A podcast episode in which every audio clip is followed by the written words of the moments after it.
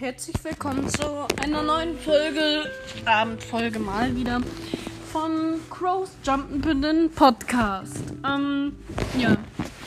Es ist heute Halloween. Ich war daher heute mit Markus unterwegs und ja, bin halt durch die Straßen gezogen, hab ein bisschen was eingesackt. Und ähm, meine Halloween-Beute ist sehr, sehr, sehr sehr, sehr, sehr, sehr, sehr, sehr, sehr, sehr groß ausgefallen. Also, ähm, das ist schon ordentlich, was ich da eingesagt habe. Einen ganzen Beutel voll. Und das ist nur die Hälfte. Nein, das ist, ähm, das ist alles gewesen. Ich kann, ich, ich packe in die Beschreibung nochmal ein Bild. Und ähm, das ist übertrieben krass, wie viel das ist. Das ist so übertrieben.